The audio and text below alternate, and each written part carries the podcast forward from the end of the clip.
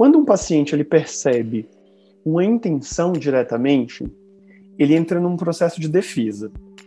Ele fala, esse, esse médico, ele quer, ele quer que eu consulte com ele, ele quer só passar essa informação para ter um ganho. Existe uma desconfiança, a gente fala de uma sociedade com muitas desconfianças, porque tudo pode ser uma intenção de marketing, digamos assim. Gera uma desconfiança de que é um pouco do social, e o médico ele precisa quebrar essa ideia de que o marketing é uma coisa negativa. Esse foi um ponto que eu quebrei, então acho que se fosse começar esse podcast falando, a gente tem que se preocupar mais se a gente está sendo bom ou mau médico. Essa tem que ser a preocupação maior. Olá, doutor, tudo bem? Seja muito bem-vindo ao episódio de número 50 do Médico Celebridade Cast. Nesse episódio eu vou entrevistar o psiquiatra Dr. Luan Diego Marques e nós vamos falar sobre como a comunicação é fundamental para um médico, jovem no caso dele, conseguir lotar a agenda. Então vamos para o bate-papo. Muito bem-vindo. E a primeira pergunta que eu quero te fazer é: como um médico jovem uh, consegue ter uma agenda lotada sem precisar ter aquela imagem de influencer, sem precisar se doar tanto para as mídias sociais, mas que tem muito trabalho de marketing por trás e a gente vai saber ao longo desse, desse bate-papo quais são esses trabalhos. Joia, Vitor. É, eu acho que é importante entender que quando a gente pensa em uma estratégia, se a gente limita a especificamente só uma estratégia, a gente reduz a chance de algumas situações darem certo. Eu acho que de, desde o processo da minha formação e da minha residência fiz uma residência médica em psiquiatria, e a gente sabe que no passado a psiquiatria tinha uma força para os atendimentos particulares, e com o tempo isso se perdeu, hoje já tem muita, muitos atendimentos, isso me preocupava, porque já na residência a gente sabe que existe um hábito de a gente atender, é, nós atendemos normalmente é, utilizando planos de saúde, isso me preocupava quando eu terminasse a residência, como é que eu iria desenvolver a estratégia, sendo que eu não tinha formado ainda uma imagem em mídias sociais para que eu já me alavancasse de algum modo como médico é, que atendesse só particular. Então eu fui me aponderando, Vitor, de várias estratégias. Eu sempre fiquei preocupado com aquela única que pode dar certo. Até porque com esse tempo eu aprendi que quando a gente soma muitas estratégias, elas vão se ajudando, né? E vai validando uma outra. Então sempre eu pensei, será que é o Google que vai me ajudar? Será que é plataformas que divulgam médicos, como né, Boa Saúde, Doctoralia? Eu ficava pensando, será que é isso?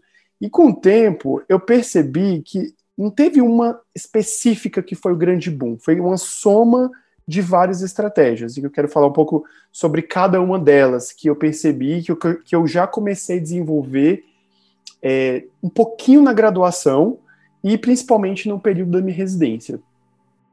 Certo. E se tem uma coisa, se eu pudesse citar ali os 10 mandamentos do marketing médico, com certeza um deles seria: não coloque todos os seus ovos em uma única cesta. E é basicamente isso que você está me falando. Se todo mundo só fala em Instagram, se todo mundo acha que fazer marketing médico é só ter um Instagram, você, ao longo do processo, e principalmente no começo, né, pensou o seguinte: vou fazer estratégias para várias fontes diferentes, porque assim, eu corro o risco de muitas não derem certo, mas também eu corro, eu corro talvez o risco de uma dar certo, e se essa dar certo, vai é, conseguir lotar minha agenda. E foi isso que você fez e deu muito certo. E agora vamos então começar a falar sobre essas estratégias, porque assim, o que eu consegui enxergar da sua área, e até interessante depois a gente conversar sobre isso.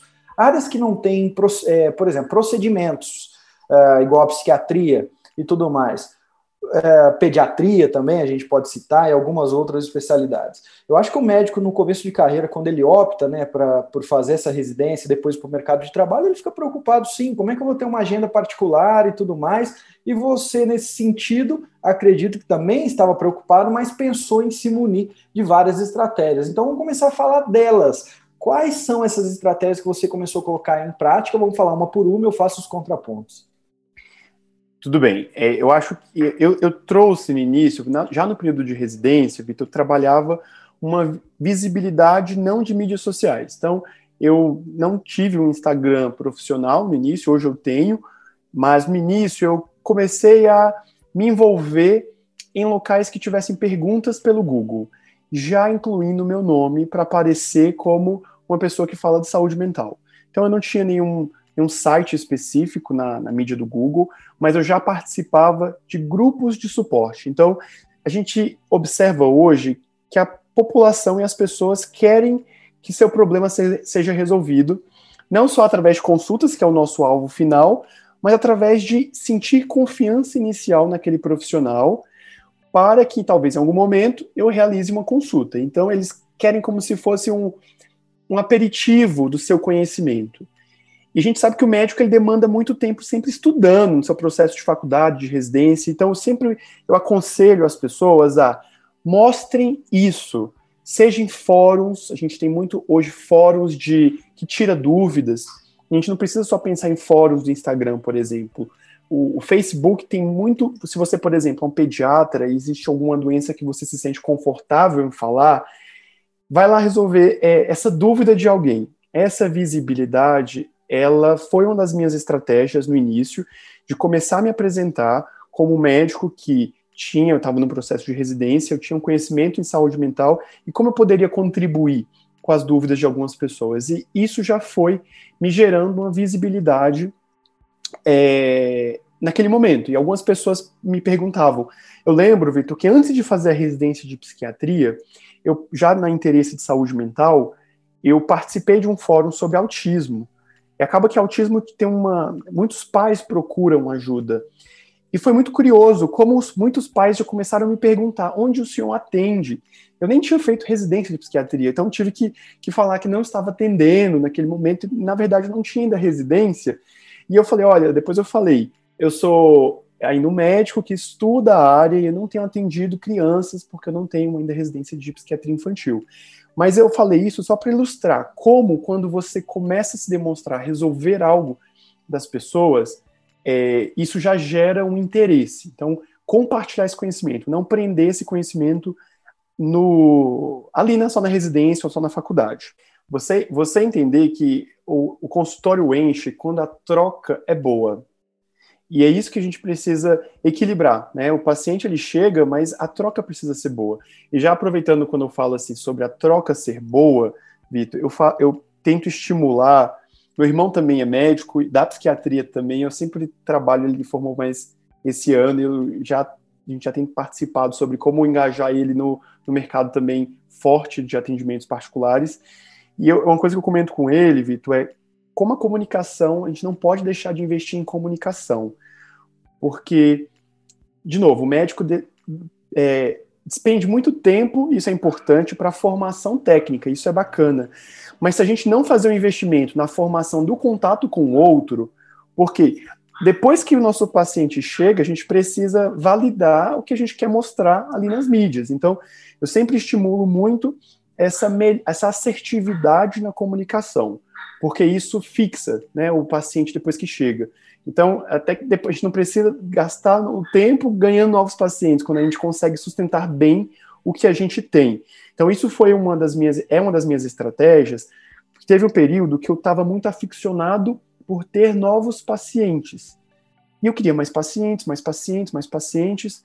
E eu comecei a me perguntar: meus pacientes eles são de tratamentos crônicos, como na maioria das, das especialidades. Por que, que eu não é, eu, eu, deixo esse paciente próximo a mim? Então, gerar essa proximidade com o paciente, valorizar aquele que já te procurou, tem sido uma das minhas estratégias também. Então, eu tenho uma lista dos pacientes que me acompanham, eu, eu eh, tenho canais de feedback por e-mail, alguns pacientes WhatsApp, justamente para que ele se sinta próximo. E essa sensação de, de proximidade, ele fixa o paciente mais ainda no meu consultório. Isso é uma coisa muito boa. É, dentro dessas, desses contextos também das estratégias, eu comecei, eu aproveitei esse período de pandemia, ah, lá no início, principalmente em fevereiro, que todo mundo foi pro, pro né, teve seus isolamentos. Eu comecei a fazer grupos, eu chamei psicólogos, eu convidava um psicólogo também, assim, que eu encontrava na, nas mídias sociais, um amigos, e eu fiz um link de inscrição e depois de um, de um, tempo eu fiz um site, eu vou falar sobre o site que eu fiz, mas eu fiz um, uma página de inscrição de pessoas que tivessem interesse de participar de um grupo de conversa virtual é, com um médico e com. E eu falo da minha área, que pode ser um, um psiquiatra e um psicólogo, mas um pediatra pode ser um psicopedagogo e um pediatra, um ortopedista pode ser um ortopedista e um fisioterapeuta, porque a gente sabe que nós temos muito, muitos outros profissionais da área de saúde que são parceiros. Quando a gente conecta isso e melhora essa relação multi, a gente faz um marketing nosso. Por quê? Se existe uma coisa muito marcada, Vitor, nas categorias não médicas é que médico não se comunica. E eu acho que isso foi um dos meus grandes marketings, que é eu me comunico. Se existe um profissional que trabalha de forma conjunta, seja um professor de um paciente meu, seja um, um, um fisioterapeuta que faz a compultura de um paciente meu, eu me comunico com esse profissional. E esse profissional já vê essa diferença, fala, esse médico, ele permite o trabalho multi, o trabalho inter. Então, eu, eu, depois de um tempo, eu comecei a perceber ligações desses profissionais pedindo, ah, você tem vaga, tem uma pessoa conhecida, porque isso foi gerando esse, esse vínculo. Então, eu estimulo normalmente as pessoas a permitirem esse vínculo com outras, outros profissionais da área de saúde, porque esse link do, da indicação ele acontece de forma bem importante e eu considero uma grande estratégia que eu adotei. Eu cheguei a fazer uma na época que a gente podia sair, né? É, café com psicólogos. Então eu reservava um horário da minha sexta noite, eu me reunia com os psicólogos, meus pacientes, e a gente discutia sobre alguns casos sem identificação, mas trocava experiências e eu, cons eu conseguia mostrar o meu trabalho. Porque toda a área de saúde, principalmente, existe aqueles profissionais não médicos que podem realizar uma indicação para você seja área clínica ou cirúrgica. Então, eu percebi isso e falei, por que não? Até porque quem sai ganhando com isso é todo mundo. É meu paciente que consegue ter um olhar integral sobre o tratamento dele, é o, o no caso, o psicólogo que vê que existe um médico integrado ao tratamento, e o psicólogo que, que eu também faço o inverso. Quando eu confio nesse psicólogo, eu faço o indicamento reverso. Então, isso foi uma, de uma das mais estratégias que eu usei, que foi esse vínculo com os profissionais, tá? Quer que eu comece, que eu fale dos outros também? É, eu só vou fazer um contraponto aqui nessa questão, que eu tenho alguns alunos que, que chegaram até, por exemplo, cursos como médico celebridade e tudo mais, e que hum, a gente conversando, eles me falaram muito sobre isso, coisas do tipo, Vitor, eu sou um dermato e foco agora na tricologia e tudo mais, e muitos dos meus pacientes vêm de salão de cabeleireiro porque eu, eu acostumei a, ali na minha cidade a reunir essas cabeleireiras uh, para falar elas sobre doenças do couro cabeludo, sobre queda de cabelo e tudo mais. A gente fazia um coquetel a cada três meses, quatro meses ali na minha clínica. A gente discutia e elas, assim, se tornaram, entre aspas, minhas amigas e acabaram me indicando muitos pacientes. E aí teve um outro aluno também que falou: Poxa, eu sou ortopedista, eu fazia post no meu Instagram sobre ortopedia. E assim, ninguém curtia também, eu penso comigo, né? Quem que quer entrar no Instagram para ver um post sobre artroscopia de ombro? Sim. Isso, né? É uma coisa. Ninguém quer, né? O Instagram não é feito para isso, ele é feito para inspirar. Aí ele falou, só que aí um dia eu comentei, eu mostrei ali o, um, um exame de imagem de uma cirurgia e comentei e fiz um comentário explicando para um grupo, para fisioterapeutas, o porquê que a gente utilizou aquela técnica com âncora e tudo mais. E aí, depois de um tempo, eles me perguntaram mais, me perguntaram mais. Hoje, assim, 90% de quem me segue é fisioterapeuta. Nunca fiz tanta cirurgia na minha vida igual faço hoje. Por quê? Porque essas pessoas estão me referenciando. E você já teve essa noção aí de criar esses grupos com, com psicólogos. E até você disse, os profissionais da saúde muitas vezes têm uma imagem do médico um pouco distante. E se a gente quiser aqui, sem uh, demagogia nenhuma, falar a verdade, muitos pensam até que médicos são arrogantes porque nunca tiveram atenção do hum. médico, talvez até quem trabalha em bloco cirúrgico sabe muito bem como é que é essa relação de outros profissionais, existe sempre uma, uma relação ali que nem sempre é amistosa, e aí, só que está nas suas mãos, igual você viu que estava nas suas mãos, mudar isso e na, naquele teu pequeno, naquele teu micro ambiente, uh, conseguir mudar isso, e você mudando isso, com certeza as pessoas passam a te referenciar. Isso não é visão, é marketing, porque networking, na minha visão, faz parte do marketing. Aqueles médicos que sabem fazer bom networking, eles sempre terão espaço no mercado. Não é só aquele médico influenciador, mas também aquele que faz networking que influencia os outros profissionais da saúde. Então, a gente já começou bem. E aí você falou para mim da outra ação que você fez, né? Que era de entrar nos, nos sites, e no, nos fóruns e tudo mais, e doar. Mas aí eu fiquei, eu, eu só queria entrar um pouquinho mais a fundo nessas questões, porque a gente ainda tem muito a que falar das suas estratégias.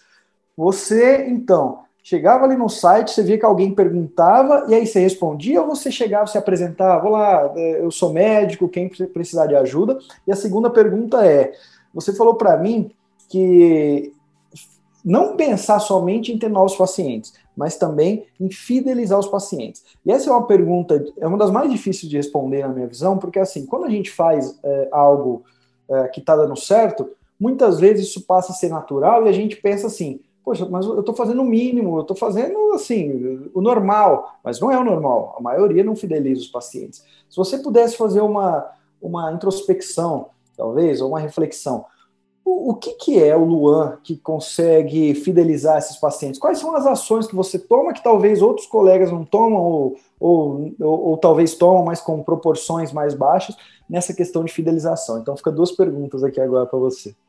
Ok, eu já esqueci a primeira, mas a, essa última da fidelização eu já vou respondendo, Vitor. Ótimo, a primeira eu... é sobre o fórum, como é que você faz? Ah, sobre o fórum, ok, perfeito. Sobre a fidelização, respondendo já essa da fidelização, a gente observa que, independente da área da medicina, os pacientes eles querem se sentir muito seguros e ter um bom vínculo com esse médico que ele, que ele, que ele recebe o atendimento. Então, quando o médico ele se demonstra disponível, e o disponível não significa estar né, totalmente 24 horas disponível para o paciente, mas criar um, um, canal de comunicação. Eu lembro que no início, eu preocupado pela minha área principalmente, eu morria de medo de ter um avalanche de pessoas me demandando, que nem acontece hoje, que eu, isso era um, uma preocupação e que não se confirmou, mas eu, eu fiz um cartão com meu e-mail e falava, olha, eu vou iniciar o tratamento, caso tenha dúvidas, eu gostaria que você, para mim é importante receber o seu feedback, porque isso vai garantir a segurança desse tratamento. Então, eu criava um canal. E por mais que era simples, que era um e-mail na época, Vitor, o paciente já sentia que ele estava acolhido, estava próximo do médico. Então, qualquer situação que acontecia, ele reportava, né? E isso nem era tão frequente na prática, mas era tão bom quando o paciente já percebia que ele podia se sentir seguro é, criando esse vínculo. Outra coisa que eu tive uma preocupação é naquele momento em que eu não tinha, era zero pacientes, eu comecei com zero pacientes no consultório, eu me preocupava em, nesse início eu vou precisar me flexibilizar um pouco mais. Eu estava no momento de construção do meu consultório particular, de atendimentos só particulares. Então, eu falei, talvez eu vou precisar ir para o consultório para atender um paciente. Depois, outro turno para um paciente. Com o tempo, eu vou organizando, eu vou mostrando o meu trabalho e vou colocando os, limites necessários, que também levar uma, o resto da vida de um consultório desorganizado, assim, vários horários, isso fica meio complicado.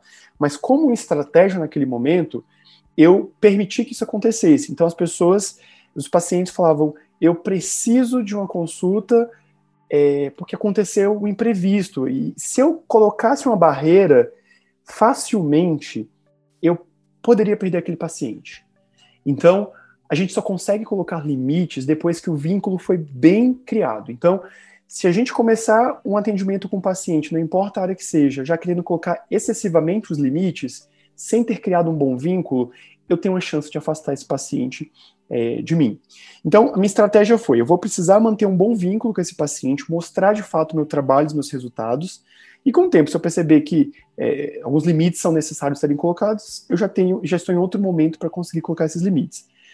Então, eu, eu considerei que isso foi uma das estratégias para fidelização. É, eu sempre tentei, é, eu sempre, eu chegava a fazer, Vitor, alguns, quando era alguma, eu, no meu sistema, que eu uso para meus prontuários, tem a, a data de, de, aniversário de alguns pacientes, e ninguém gosta de receber um, qualquer mensagem muito automática. Todo mundo sabe o que, que é uma mensagem automática.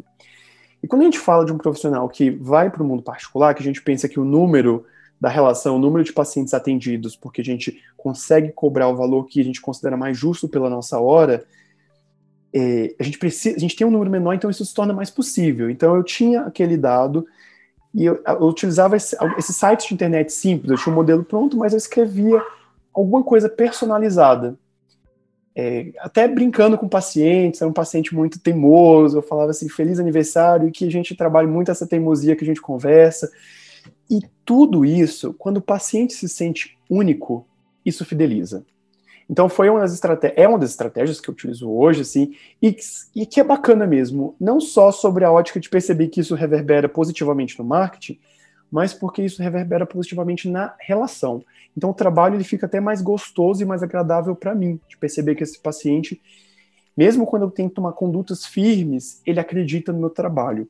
Então a fidelização, ela se deu por essa flexibilidade, pela a disponibilidade, né, eu consegui permitir uma disponibilidade maior e uh, acho que foi muito nesse sentido de, de, se me flexibilizar mais nesse primeiro momento, assim, de quando eu comecei a construir do zero, Vitor. Certo. Sobre e... o... Sim. Não, pode continuar sobre a questão agora, né, dos fóruns. Isso, nos fóruns, eu quis fugir da ideia, porque quando um paciente ele percebe uma intenção diretamente, ele entra num processo de defesa. Ele fala, esse, esse médico, ele quer, ele quer que eu consulte com ele, ele quer só passar essa informação para ter um ganho. Existe uma desconfiança, a gente fala de uma sociedade com muitas desconfianças, porque tudo pode ser uma intenção de marketing, digamos assim. O que também, a gente sabe que pode ser também, mas gera uma desconfiança de que é um pouco do social, e o médico ele precisa quebrar essa ideia de que o marketing é uma coisa negativa. Esse foi um ponto que eu quebrei, então acho que se fosse começar esse podcast falando, a gente tem um cuidado de se relacionar a isso. A gente tem que se preocupar mais se a gente está sendo um bom ou mau médico. Essa tem que ser a preocupação maior. Se a gente é um bom, né, se a gente considera que o nosso trabalho é adequado e faz o marketing, só está mostrando esse nosso bom trabalho. Então, acho que a preocupação tem que ser mais nesse, nesse sentido. Então, o que, que eu percebia nesses fóruns, que eu, nesses fóruns que eu participava é, eu não quero demonstrar isso para esse público. Então, inicialmente, eu não me identificava como médico. Mas, de algum modo, eles percebiam que minha linguagem tinha um olhar técnico. Então, quando eu falava, parecia que eu entendia de fato aquele problema que alguns vivenciavam. Então, é, foi interessante com alguns grupos, hoje eu nem participo tanto de fóruns pela questão do tempo, mas é, alguns falavam, o que você é? Que está respondendo, suas respostas fez, fez sentido para mim. Aí eu falava bem discretamente, ah não, eu sou, eu sou médico, eu sou psiquiatra. Isso percebia que eles gostavam de perceber até essa não intenção diretiva do, né, de eu tô lá só para tirar dúvida para depois enviar links e fazer spam. Então, se tem uma dica que eu falo é evite spam. As pessoas estão cansadas de receber conteúdos que elas não pediram. Então, se, tem que ser fluido, tem que trazer uma ideia é, de fluidez para o público-alvo, porque isso vai ajudar eles a perceberem isso, não gera essa defesa de que essa mensagem, por mais que ela possa ser positiva, pode ser um spam, entende? Então, é, foi essa forma que eu participei, eu fui entrando nos grupos, é, grupos, inclusive, não só de pacientes, Vitor, mas grupos de profissionais que atuam de forma conjunta com a minha área. Então, eu cheguei a entrar, por exemplo, Psicólogos Brasil, e aí me identificava, e ele sempre tem preocupação de pessoas que querem fazer marketing, então eu me identificava, falava do meu interesse de contribuir, e isso foi uma estratégia muito bacana que eu adotei, que ajudou muito, assim, eu percebo que eu tive muito, na época não tinha telemedicina, então isso a gente fala na época foi ano passado, né? Nem foi muito longe. É, a gente não tinha telemedicina, então eu já tinha que falar assim, infelizmente eu não atendo, porque é o público do Brasil todo. Hoje, uma coisa que se hoje fosse acontecer, eu acho que até os médicos estão em vantagem, porque com essa possibilidade, sim, se um paciente chega através de uma via virtual, é possível fazer o atendimento sim. Então, isso é uma coisa bacana e que eu acho que vale a pena ser explorado no, nesses períodos de autorização da telemedicina. Certo. E te vendo falar sobre eh, essas poucas estratégias que você já comentou, uh, parece que muitas dessas coisas seriam uma perda de tempo, seria até, olha só, o sujeito faz sem estar tá ganhando nada. eu não vou me sujeitar a isso, pra, eu já, já não tenho nem tempo para mim, tal. Só que é aquela coisa do plantar e colher, né? É, é ter a consequência Sim. do trabalho feito e, e, saber que você está plantando isso há muito tempo para colher essa agenda lotada hoje, né? E acho que essa frase que você disse é tudo, Vitor, que é o perder para ganhar. Nem perder, né? É você reduzir algumas coisas para ganhar. E se tem uma orientação que eu dou para os médicos, para os residentes como um todo, é que a gente sabe que a carga horária às vezes atropela a capacidade de planejar. Então eu sempre tive a ideia de que isso acho que vale na minha vida até hoje. Eu recebo às vezes, hoje eu coloco limites na agenda, mas eu percebo, por mais que eu possa, eu tenho outras metas pela frente, por mais que eu possa ganhar muito agora, eu preciso não sair do meu plano, das minhas estratégias que eu adotei. Então, isso é outra orientação por mais que a gente sempre pensa em marketing na exposição, e o que a gente está falando até agora não teve nenhuma exposição, né, Vitor? Então, e é isso que eu, que eu, que eu gosto de falar. Hoje eu estou na mídia social, mas foi bem depois. Então, quando a gente desenvolve um tempo para cuidar disso, isso é fundamental. Então, eu, eu comecei a sair de alguns trabalhos é, para conseguir ter um tempo para me dedicar um pouco a isso. Isso nem foi muito tempo, é dedicar duas horas por semana por exemplo, a esses cuidados. Isso já fez uma diferença absurda nesse processo. Certo, eu tenho, porque agora, como é podcast, né, áudio, mas se fosse vídeo daria para mostrar. Eu tenho um quadro aqui, eu tenho vários, né, que ficam de frente aqui para o meu escritório, e um deles, a frase que está escrita é refletir para crescer que é basicamente planejar, né, o refletir, é ter tempos, é uma coisa que eu sempre falo para o médico. Eu, eu, eu, fiz essa pergunta, eu já fiz algumas vezes essa pergunta no meu Instagram. Né? Geralmente ali centenas de médicos respondem. É, você tem um horário na sua agenda, no mês ou na semana, que você tira só para você refletir na sua carreira, os rumos que ela está tomando, o que, que você queria melhorar, para fazer uma reunião com a equipe, para ouvir o que eles sugerem, talvez que é um ponto cego que você tem, né, para melhorar e tudo mais. E assim, é sempre 80, 85% que responde que não, que não para um minuto durante todo o ano para refletir para onde eu estou indo, onde eu estou, para onde eu quero ir, coisas do tipo. Né? É, e como é necessário fazer esse filtro do que é essencial. O médico ele precisa construir essa compreensão. O que, que é essencial? Né? Porque, e às vezes, se, se, existe uma, uma ideia, um plano de ter algo, né, de viver menos refém de alguns processos que a gente sabe que a medicina foi, foi colocada, a gente precisa, e se isso for essencial para você, é focar nisso, é desenvolver o tempo para que isso aconteça. Então, gerenciar bem essa questão do tempo para essa gestão emocional para planejar e o tempo para o planejamento. Ótimo. E aí, planejar para crescer. Eu posso estar enganado, mas você, você deixou algumas pistas aqui, porque você falou que mesmo quando eu tinha um paciente só, eu tinha a responsabilidade de ir ali para o consultório e continuar com aquele período aberto, sem me abater e tudo mais. Mas aí eu já pressuponho que você tinha alguns outros trabalhos para viver e que talvez hoje você nem precisa mais deles. E como foi esse processo? Se teve de largar esses trabalhos, de tomar essas decisões que só alguém que consegue refletir para onde quer ir consegue tomar, porque a gente sabe, né? Maioria, assim, não posso dizer que é grande maioria, mas a maioria dos médicos que a gente conversa, principalmente aqueles que estão em serviços concursados, em serviço público e tudo mais, tem uma grande dificuldade de largar o certo pelo incerto, né? Pela aposta. E como que foi essa tua transição? Eu acho que eu fui um pouco, eu fui um pouco não, consideravelmente, Vitor, beneficiado pela até minha própria área, o conhecimento que eu fui adquirindo ali no processo da residência de psiquiatria, porque eu comecei a pesquisar, inclusive eu pesquiso até hoje sobre saúde mental de médicos. E eu comecei a identificar o, o que leva o médico à frustração. Era uma das perguntas da minha pesquisa. Uma, uma das respostas, foi um estudo tanto quantitativo quanto qualitativo, era eu não vejo que eu faço o meu trabalho da forma que eu idealizei realizar.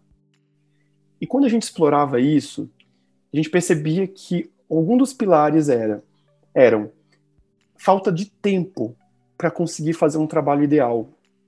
E a gente sabe que quando tem o envolvimento de plano de saúde, o tempo fica para que aquilo se torne é, justo quando o médico considera seu valor hora, o número de pacientes aumentam. Só que o que muitas vezes o médico construiu ali no período de faculdade ou residência, quando a gente aprende que a gente atende paciente em 30, 40 ou até mais, a psiquiatria uma hora, quando você percebe que se você fizer isso num plano de saúde, você não consegue ter uma renda que te agrade, isso vai virando um conflito para o médico. E eu percebo que isso, muitos médicos me relatam isso também na vida é, pessoal. Então eu percebi que com esse dado eu tinha que cuidar até da minha própria saúde mental como médico no futuro, e entender que eu quero fazer um trabalho que tenha significado que isso era uma coisa que aparecia muito na pesquisa. Quando o médico ele percebe que tem, tem, é, ele tem, ele fornece, ele permite ter um significado nessa, na, na área de atuação dele, ele se sente melhor e mais motivado. E se tem um grande problema para a gente gerenciar ou planejar um futuro ou um marketing, é motivação. Então é construir uma estrutura boa de motivação. E sem dúvida o burnout, o estresse, a estafa mental que muitos médicos se submetem no início das suas carreiras, isso é um fator que atrapalha. Quando eu comecei a perceber, eu tinha esses dados e na época eu fazia residência, então aquela carga horária de 60 horas é, semanais, às vezes 50, porque a psiquiatria não, nem sempre ultrapassa esse, esse tempo. E eu já trabalhava em, em clínicas que atendiam planos de saúde. Eu comecei a, a perceber, eu, eu, aumentei a frequência de tempo entre uma consulta para ver se meu atendimento ia ser de uma qualidade diferente. Eu achei isso muito bacana. E, e eu refleti, eu falei, não, eu não quero trabalhar com esse tempo de consulta, eu preciso de um tempo de consulta maior para entregar um serviço diferenciado. Isso é até engraçado que recentemente teve uma paciente, a gente na psiquiatria lidar com, né, com o ser humano, ela me falou assim, doutor, você não acha que sua consulta é muito cara? Ela fez uma pergunta. E, e eu fui pontuando para ela tudo que tem de valor, que minha consulta não é só aquela hora, né? Todo o envolvimento que eu me permito. E aí ela falou assim: é, nenhum médico faz isso. Então, quando a gente pensa na estratégia, a gente tem que pensar em agregar esses valores ao seu trabalho. E lá na época eu pensei isso. Então, eu estava atendendo ali planos de saúde, gostava muito, mas era tudo muito estressante. E aí eu falei, vou me planejar um pouco financeiramente, porque esse é um grande ponto que atrapalha a vida dos, dos médicos médicos não têm um bom gerenciamento financeiro. Então, eles não se, por não se organizar, eles ficam refém do trabalho, que muitas vezes não pagam o valor que eles consideram justo e muitas vezes sobrecarregam, sobrecarregam eles. Então, eu planejei um gerenciamento financeiro que eu não tinha, então eu tive que aprender também. Então, eu pensei, se eu for, se eu tenho interesse em construir essa estratégia, eu preciso de colocar estruturas. Então, fiz uma reorganização financeira para que eu fizesse uma transição e aí eu, eu subloquei, eu nunca vou esquecer, eu fui nesse site de aluguéis, o LX, e subloquei uma sala bem, até simples, no, não foi simples, a sala ela é muito bonita, mas assim, o, o espaço que eu aluguei na sala era um espaço pequeno, e eu falei, eu vou arriscar. Eu já, no meio do processo da residência, fiz um cartão, fiz um, um subloquei uma sala, na época era bem baratinho, eu subloquei por 250 reais, e falei, não, se eu tiver um paciente eu já vou alocando esse paciente nesse, nesse local. E eu lembro que era muito, tava tudo muito no tudo muito desorganizado, mas eu tentando cuidar e falar, não, isso é um processo que eu vou construir. E um paciente que eu atendia no particular já correspondiam às vezes três, quatro pacientes, e eu conseguia entregar um serviço muito bacana para esse paciente que eu estava atendendo no, no, particular. E eu fui fazendo uma troca, uma troca, um, um, então a gente usa na psiquiatria a palavra, essa troca cruzada em diminuir a carga horária da clínica com o plano de saúde e aumentar no particular.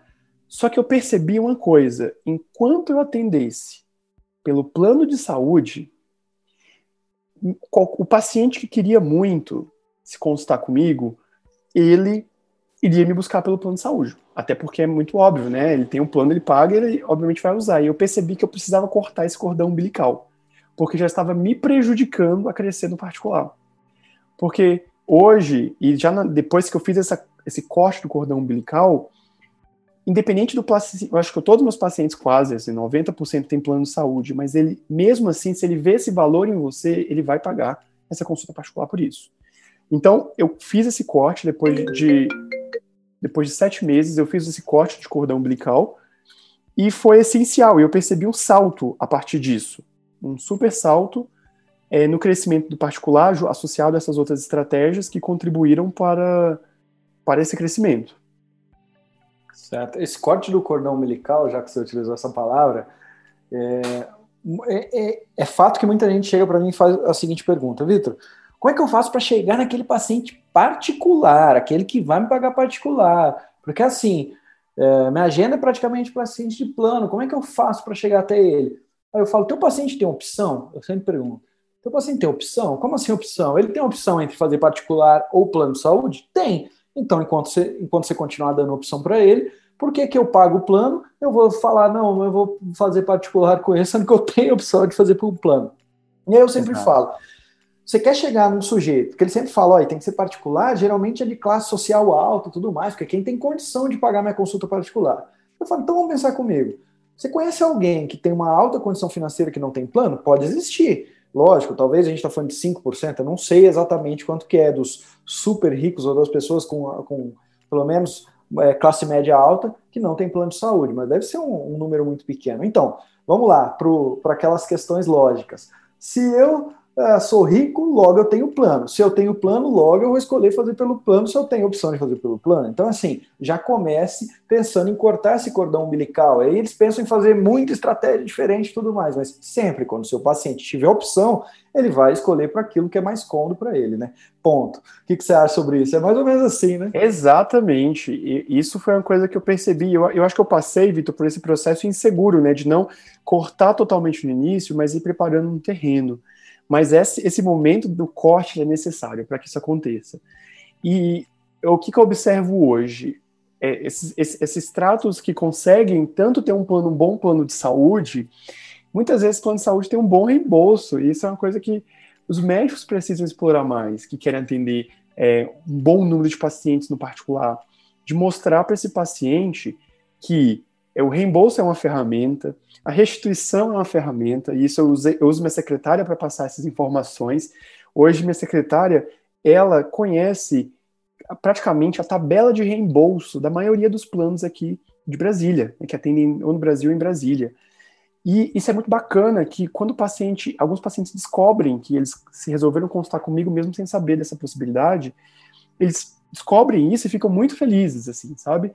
E acho que é, trazer essa informação para eles é muito relevante. Então, já tive paciente falar assim: doutor, depois que a sua secretária me deu uma orientação sobre é, reembolso, é, sobre restituição, eu pensei uma coisa: não vale a pena usar os médicos do plano de saúde, porque eu perco meu tempo, porque às vezes eu, eu, é, é difícil marcar e quando marco o, o, o tempo de atendimento demora a acontecer, porque às vezes tumultua mais, às vezes é uma, uma frequência de pessoas maior.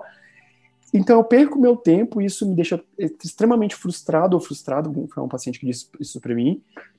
Então eu percebi que é muito bom quando eu não perco tempo. Então se tem uma estratégia, é não faça seu paciente perder tempo. Porque a gente vive no, no mundo da ansiedade, né, Vitor? Então o paciente ele quer ter seu tempo bem aproveitado e otimizado. Então, faça um paciente numa consulta, isso independente se é de plano ou não, esperar muito. E o particular é possível cuidar disso melhor, porque como a frequência, o número de pacientes tende a se reduzir um pouco, a gente consegue cuidar disso de uma melhor forma.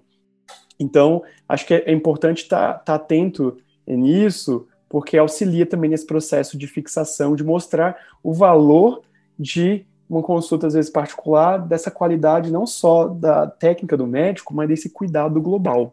Vamos agora, eu vou te fazer uma outra pergunta agora, já que a gente está falando de estratégia, o, o teu começo. Você utilizou, você falou para mim que boa consulta, doctoralha, como é que foi a tua experiência com essas ferramentas no começo? Te, de, te deu um empurrão? Porque na minha visão, para longo, para curto prazo, são ferramentas que vão te ajudar, né, a dar essa, esse impulso inicial. Como é que foi para você? E exatamente isso. De, no início, hoje eu não tenho nenhuma dessas plataformas é, pagas, né? Eu tenho até meu cadastro, mas não, não pago os pacotes mais premiums que eles oferecem. Mas foi uma estratégia que eu tive. Então eu. E curiosamente, eu percebia que o Dr. Alia ele estava sempre nas primeiras posições. E eu comecei a perceber que brigar, né, até porque o valor inicial do Dr. Alia era maior, porque ele, naquela época, ano passado, início, ele estava meio que sozinho ali, sem grandes concorrentes. E aí eu fui procurar, então eu não fui direto no doutorado, Vitor. Eu comecei, como posso dizer, pela, sou mineiro, pelas beiradas. Eu comecei a encontrar sites locais e nacionais que tivessem uma divulgação que impregna meu nome de algum modo. É, como na época o Boa Consulta nem tinha muita, nem tinha muita é, expressividade igual tem hoje, eu já tinha meu cadastro lá público, sem gastar nada. Como as pessoas não se preocupavam em, em se cadastrar em sites não tão conhecidos, o meu sempre ficava em evidência. Então, por mais que no Doctoralia, que era o mais famoso, no, eu não tinha meu perfil lá bem divulgado, porque não tinha os pacotes mais prêmios, eu conseguia divulgar meu nome em outros sites. Então, mesmo que seja no final da primeira página do Google ou na segunda página, quando alguém clicava, porque o paciente ele não fica só em uma via para encontrar um médico. Ele pesquisa bem o médico. Então, essa é uma realidade que a gente tem hoje. Ele investiga, é quase um processo de investigação. Então, ele pode ver no doctorado, ele pode até não te encontrar. Mas se ele for em outros sites que tem, às vezes, perfis gratuitos que não fica tão difícil ficar em evidência, ele vai percebendo, olha, está aparecendo em vários locais, pode ser o médico a agendar. Então foi uma das minhas estratégias. Posteriormente, eu utilizei sim o perfil pago do Doctoralia e eu percebi que me ajudou no início como uma validação. Então foi uma validação a mais. Só que depois é, eu, eu tirei por quê? Que é uma das minhas estratégias também que eu queria falar para o pessoal que está escutando esse podcast. Como eu percebo que o paciente não quer perder tempo, Vitor, eu informatizei meu processo de marcação de consulta. E isso a gente tem muitas possibilidades na internet hoje. E eu fiquei assim abismado como os médicos utilizam pouco isso, principalmente os médicos que atendem via particular, ou de clínicas que não são tão gigantes. Então hoje meu paciente, e eu percebi que, que eu, eu, eu cheguei a fazer um site para que isso acontecesse, e eu queria que meus pacientes fizessem um fluxo para esse site, justamente para que isso melhorasse o meu posicionamento orgânico no Google. Então eu embuti um agendamento e um valor que eu consegui é, pegar um, um, esse site de agendamento de, de, fora, um valor bem irrisório, assim, foi, eu paguei 30 reais naquele período, e criei um sistema de agendamento em que é, isso eu criei nesse ano, no início desse ano, próximo da pandemia, em que já, já tinha até um link do Zoom ou de outros aplicativos de, de é, videoconferência. Então, eu melhorei a experiência do meu paciente no processo de agendamento. Porque eu tenho uma secretária, mas quando eu otimizo, eu facilito. Hoje, meu paciente, se ele quiser agendar uma consulta às três da manhã, ele vai agendar. Que era um incômodo de alguns pacientes, porque quando os pacientes ligam para a secretária, por exemplo, eles questionam assim, quais são os horários e às vezes memó a memória das pessoas não são boas, então a secretária está falando vários horários, está difícil para o paciente planejar. Isso eu me coloquei no lugar de paciente, porque eu, eu, falo, eu pensei, é muito importante esse, esse, esse paciente ver o todo, ele vê essa, essa agenda do médico de forma integral. Então foi uma ferramenta que eu utilizei para, e eu acho que essas ferramentas de como o doutorado, a boa consulta permitem isso, mas depois eu falei, não, eu quero aproveitar essa, esse fluxo de pacientes no meu site. Mas isso foi um segundo momento. Então, por isso que eu me desvinculei de, basicamente, eu tenho contas, mas eu desvinculei de qualquer perfil premium desses sites e foquei nesse, nesse meu site. E, de novo, a gente está falando aqui agora de várias estratégias sem aparecer, né? Que foi um desafio, que era uma um resistência minha no início e que já deu muito certo. Então, é, melhorar a experiência de agendamento e utilizar essas ferramentas de busca no início, porque eu acho que auxilia na visibilidade, mas com o tempo reconfigurar essa estratégia.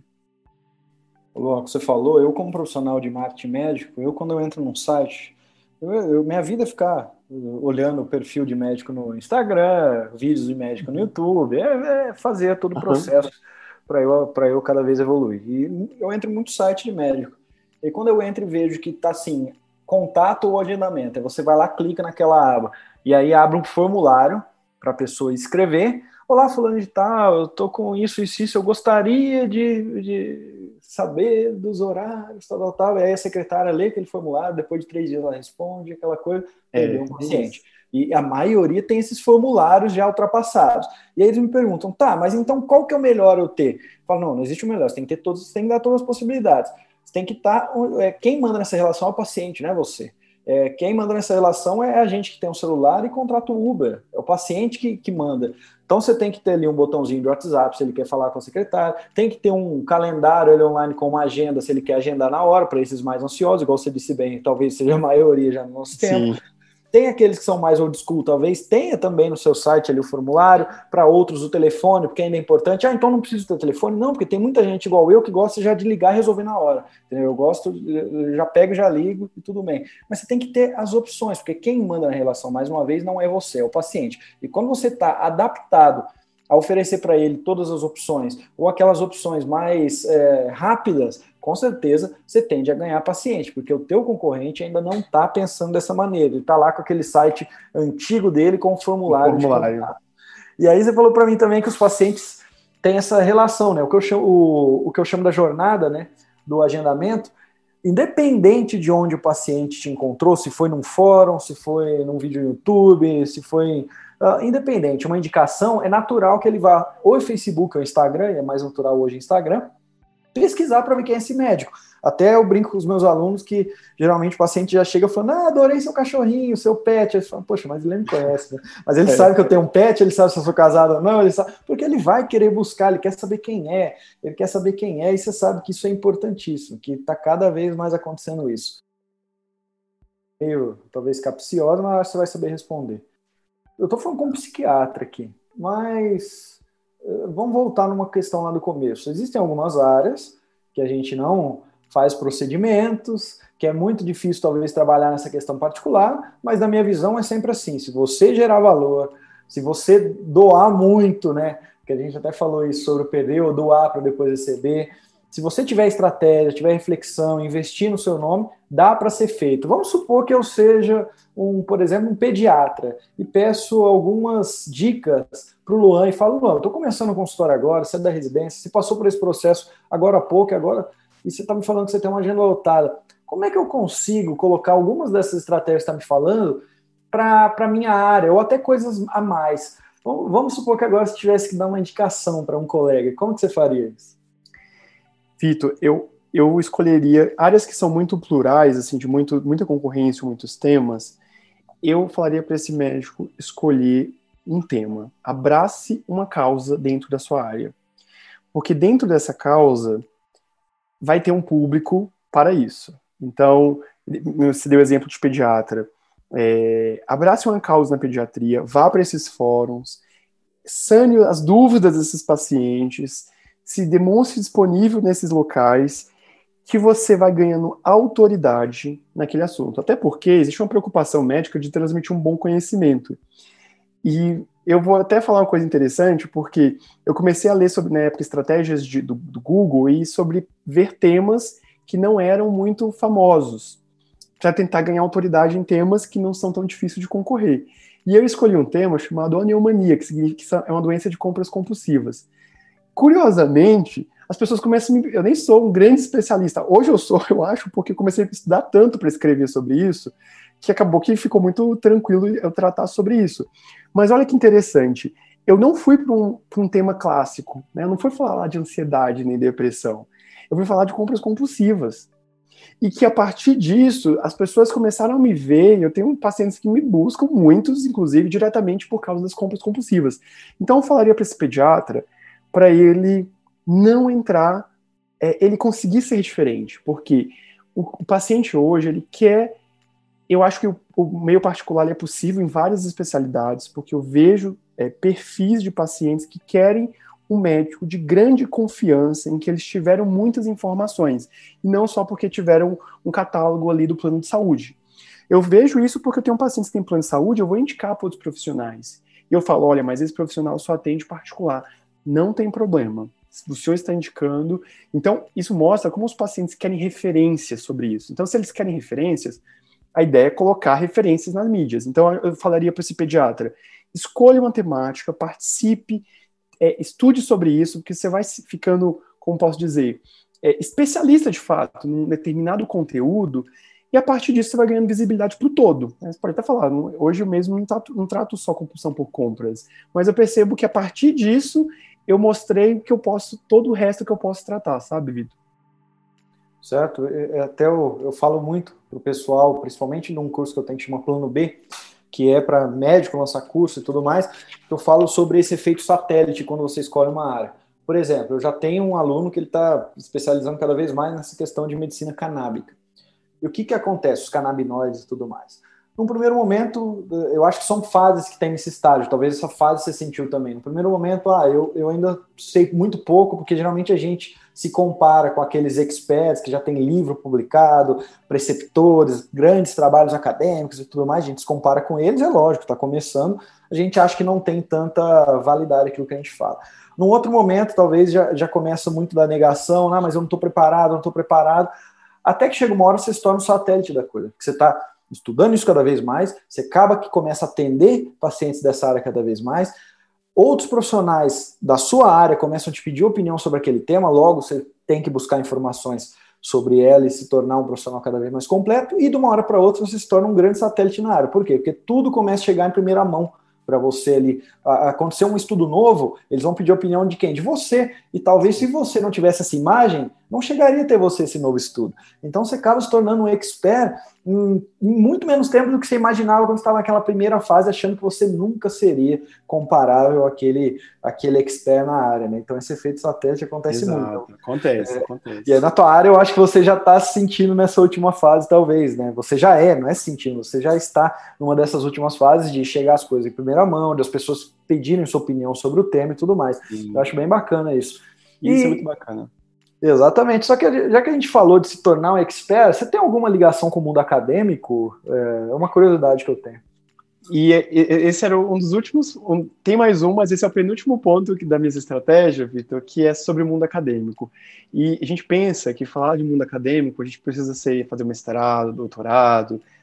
E aí eu quero falar para quem está escutando esse podcast que não necessariamente. E que isso foi uma estratégia que me ajudou muito nesse processo. No penúltimo ano de residência, eu, eu fiz uma residência no Hospital Universitário aqui de Brasília. Eu me convidei, eu falei para uns professores assim que tem um tema lá do curso de medicina que eu achava muito interessante, que de fato eu achava. E a gente sabe que quando a gente é, ensina, a gente aprende muito com isso. Isso é um conceito que é muito importante. Eu falei, ah, se eu pudesse participar dessas aulas, é, ajudar um pouco ali na, na docência, eu me voluntariei para essa docência. E aí eu me tornei um professor voluntário da Universidade de Brasília, da UNB. Isso foi muito bacana, porque eu cresci muito, eu estou lá até hoje, eu cresci muito nesse processo e abriu outras, esse efeito satélite, né, como você colocou, abriu outras oportunidades, que é que eu acho que os médicos podem se envolver, Vitor, que no processo do curso de medicina, os estudantes vão se reorganizando em ligas de áreas de interesse. Então, tem liga acadêmica de psiquiatria, liga acadêmica de pediatria, liga acadêmica de médico de família. Essas ligas é, são é uma união de estudantes que promovem cursos, discussões, eles geram a visibilidade da liga e, consequentemente, dos médicos que auxiliam no conhecimento dessa liga. E hoje, nessa lógica dos médicos, falam assim: não, não, isso é perda de tempo, eu não vou gastar tempo lá na, de graça na liga dos estudantes. Isso é uma coisa que, de novo, voltando para aquele assunto, assim, não é perder tempo, né? Porque a gente ajuda os estudantes, a gente agrega valor para eles, a gente ganha visibilidade, porque o coordenador, né, ou então um participante dessas ligas acadêmicas, ele, ele quando tem cursos, ele, seu nome é divulgado, o nome dele vai ser exposto num grande cartaz, num grande evento público de saúde. Então, eu percebi que esse engajamento, hoje sim eu pesquiso na área de mestrado, mas isso é, é agora, e tudo isso foi bem antes, então eu nem tinha é, o mestrado para estar no mundo acadêmico, tanto que me gerou até uma oportunidade de, de um convite para outra universidade privada para trabalhar. Então, eu acho que é importante essa é, esse, o, o, médico ele ampliar né, essas possibilidades. Eu acho que aproveitar a energia dos estudantes de medicina e conseguir gerar valor para eles e, sem dúvida, o, feedback da vida é natural, né? Maravilha, e até você falando aí de, de auxiliar com os alunos nas ligas e tudo mais, eu lembro, por exemplo, a minha esposa, ela fez residência né, de cirurgia geral, depois aparelho digestivo, e o que, que acontece? Se ela tiver que referenciar um cirurgião, então se, se qualquer, se ela estiver atendendo para o Estado, se ela estiver atendendo num, numa portaria, em qualquer lugar. Se ela tiver que referenciar um cirurgião, ela vai referenciar um, pelo menos dois é, preceptores que ela teve. E, ela, e, e, o que, que acontece? Não é só ela que referencia esses dois preceptores, ou pelo menos um deles, que é, que é um sujeito assim muito conhecido na região. A maioria ali dos, dos uh, acadêmicos que passaram ali, ali com ele no Hospital Escola e também muitos dos residentes também o referenciam para fazer cirurgia bariátrica. Ou seja, é um mercado que eu abro de indicação muito grande também a partir do momento que eu vou doar o meu tempo para estudantes, que parece que é uma coisa assim, mais uma daquelas, né? Estou perdendo tempo aqui, mas não. Você está doando e muitas vezes esses estudantes vão começar a te referenciar também. Falar, ah, isso aqui que você tem, vou te indicar um psiquiatra que é especialista nisso, por quê? Porque ele já confia em você. Então eu acho que de uma maneira, não sei se foi Exato. pensado ou não, mas você já está abrindo um mercado muito grande para indicações também, né? Exato, eu, eu, acho que eu cheguei a pensar nisso, porque eu, eu fui desses estudantes, Vitor, que indicava meus preceptores. Isso é uma coisa, e é isso mesmo como sua esposa sinalizou para você, isso é muito, é muito frequente. E ao perceber isso, eu falei, não, dessa vez eu quero, eu quero ser o preceptor. Então, é, é, todos esses trabalhos voluntários que eu faço hoje, é, que são cargas horárias bem específicas, me agregam muita coisa. E não só hoje um consultório cheio, assim, com meses de, de, de lotação, mas me agregam de fato um bem-estar, um significado e um valor mesmo. Então isso é uma, é uma, troca boa, é uma troca muito boa. Muito bom, Luan. E olha só, já que eu, nós estamos chegando aqui na reta final, você ainda tem mais uma dica que você, que você já deixou que tem essa dica. Eu vou isso, tem. não vou esquecer. Vamos falar um pouco assim sobre Vitor Jaci, de onde você começou, por que você começou a seguir? É, você falou até para mim que sua secretária fez um curso de secretária médica, não estou fazendo foi. propaganda isso não, tá pessoal? Não é propaganda do curso. Não, foi mesmo. Eu vi o tem para falar aqui. Mas, Lô, o que que, de onde surgiu a ideia de seguir Vitor Jaci? Onde que eu apareci para você? Porque eu tenho curiosidade dessas coisas. Bacana. Eu, eu acho que em dois, final de 2018, no meu processo de residência médica, é, no início de 2019, na verdade, eu resolvi colocar hashtag marketing médico. Essa é a verdadeira história, Vitor. Eu coloquei lá, hashtag marketing médico, e porque é uma, é uma das formas que eu uso para pesquisar. Eu, eu, sempre penso assim, as pessoas devem pensar, quem é que pesquisa via hashtag? Eu. Eu sou a pessoa que pesquisa via hashtag. E eu coloquei hashtag marketing médico e encontrei o seu perfil. E me, e me identifiquei muito com, com as falas, assim, sabe, Vitor? Com relação às estratégias de como captar os pacientes, cuidar dos pacientes. E eu, eu, uma coisa que eu gosto, eu não sabia que, que sua esposa era médica, sabendo agora, mas você fala muito da comunicação, de que o médico precisa melhorar a comunicação. E isso era, acho que foi um ponto de que fez um elo, assim, de concordar muito com, com essa com essa postura que você trazia. Como é importante essa melhora na comunicação, porque a gente pode fazer tudo isso, né, Vitor, que a gente está orientando aqui. Se o produto final não tiver uma boa comunicação, você perde tudo. Vai ver aquele médico que está sempre renovando pacientes, mas às vezes não tem um significado do seu trabalho, porque não vê o resultado. Então, eu identifiquei com isso, e eu não tinha secretária na época, mas eu, eu já conhecia o seu curso de secretária médica lucrativa, e aí eu falei, quando minha... E eu nem conhecia o conteúdo completo do curso, só via lá naquela página lá de vendas, a, os módulos, né, as aulas. Mas eu falei, quando eu é, uma secretária, eu vou querer fazer o curso e é, passar o curso para ela. A verdade é que eu acabei que eu mesmo não fiz o curso, eu, eu, dei, eu comprei o curso e ela fez e ela adorou, mas o interessante é que ela me contava, eu acho que até eu não fiz, porque ela empolgada no processo, ela falava, olha, a gente tem que fazer isso porque o Vitor acha que não é bom isso.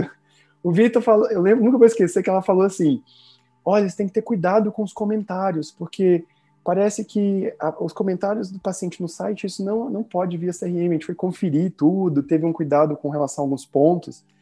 Então foi muito proveitoso, eu acho que eu até optei por uma secretária que não tinha experiência, Vitor, porque eu queria que ela fosse de algum modo lapidada nesse aspecto, moldada já dentro de uma de, de quebrar rigidez assim, né, vieses antigos. Então, foi a primeira experiência dela trabalhando com médico, ela tá comigo até hoje, ela é incrível.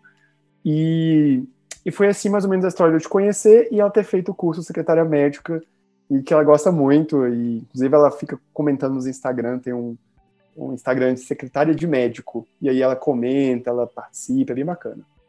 É, maravilha. E eu, eu fiz essa pergunta basicamente porque nessa conversa, médico novo, agenda lotada por, por a gente pode falar por meses, que atende só particular e tudo mais. Eu acho que tem muita gente é, que está insegura nesse ponto, que está tá vivendo uma situação, talvez, começo de residência, ou saiu da residência agora, não sabe que caminho trilhar e tudo mais, talvez até na sua própria área, psiquiatria, eu acho que é bom é, você pensar em um futuro em ajudá-los de alguma forma, seja um curso, alguma coisa a fazer para ajudar. Eu acho que, que não só o Vitor Jaci pode ajudar, mas pelo, Sim, pelos níveis de resposta você também.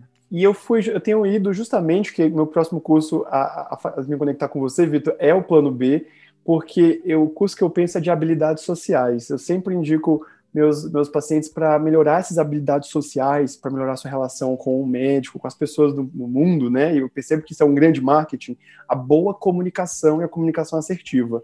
Então, eu resolvi até investir nisso, o marketing através da habilidade social de comunicação, sabe?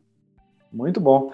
E aí, ó, já que a gente, por conta de tempo, Estamos aqui já finalizando. Na... Vou deixar a última pergunta para você dar a sua última dica e vou fazer algumas como última pergunta, tá bom? E aí eu já vou me despedir, pessoal. Vocês não ouvirão mais a voz do Vitor Jaci dentro de alguns segundos. E as últimas perguntas que eu deixo para você é: qual é, dentre essas estratégias, a última né, que você vai deixar aqui para gente, que talvez eu não, não deu tempo ainda de falar, mas agora vai dar.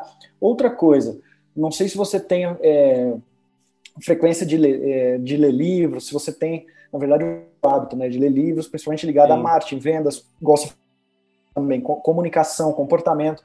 Mas se você tem esse hábito de ler livros nessa seara, se tem algum que você poderia indicar e o porquê que você vai indicar. Então, são duas perguntas, né? A dica final, a questão do livro, e a última pergunta para a gente fechar é: qual é a sua visão sobre a medicina nos próximos anos. Quando eu digo medicina, sobre o mercado, sobre a carreira do médico e tudo mais. Então, fica essas últimas três perguntas. Se caso no meio do, das, das respostas você se esquecer de um outro ponto, aí eu faço a interferência aqui para te lembrar. Perfeito. É, começando pelo livro, Vitor, eu gosto muito de ler, eu, me, acho que me acrescenta muito, eu vejo muito vídeo, compro muitos cursos, mas eu sempre também estou me ponderando de leitura, até porque nos cursos sempre surgem outros livros, né, e eu vou é, buscando ler. E tem um que está aqui até aqui próximo a mim, que é Todos se comunicam, poucos se conectam. O nome de, esse é o nome do livro. E, é, e, acho que é justamente isso que é marketing, uma boa comunicação. Então, se tem uma, uma, um livro que eu gostaria de indicar às pessoas, que, que eu vejo que me ajudou muito no marketing, é esse Todos se comunicam, poucos se conectam. Porque a gente precisa fazer uma boa conexão. E quando a gente faz isso, esse é um grande marketing também.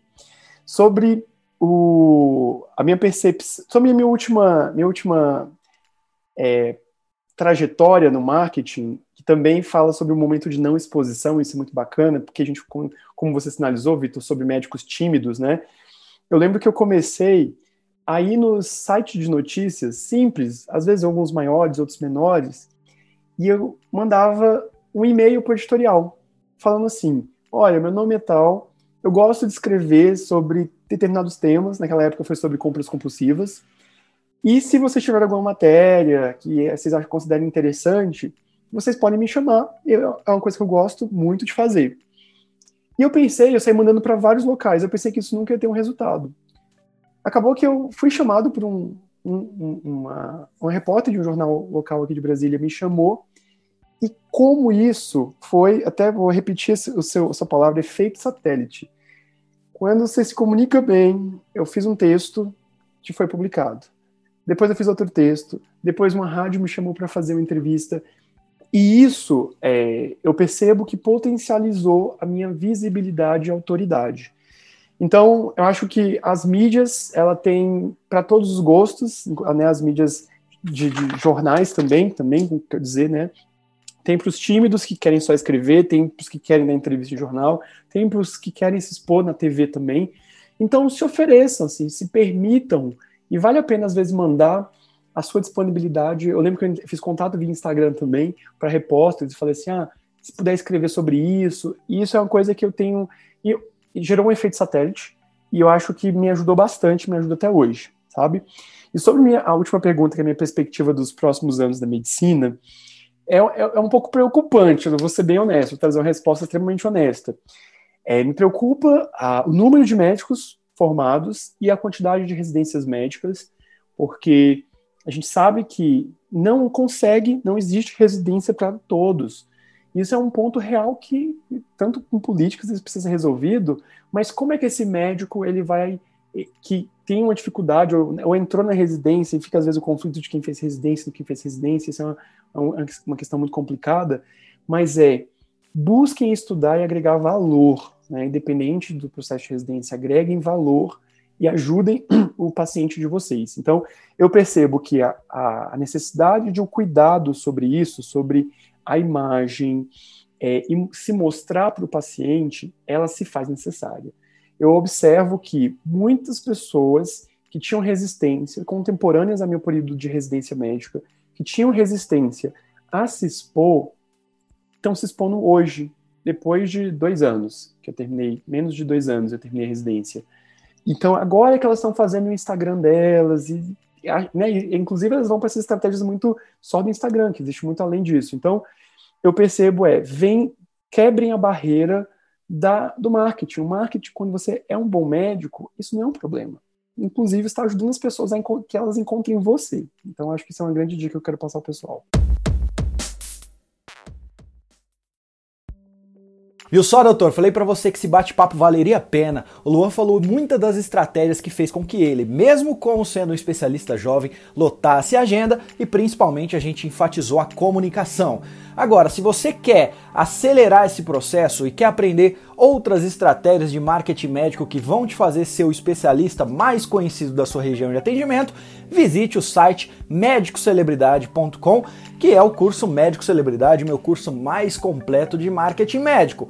Qualquer dúvida que você também tiver de marketing médico, me envie um direct no Instagram, VitorJaci, e até o próximo episódio do Médico Celebridade Cast!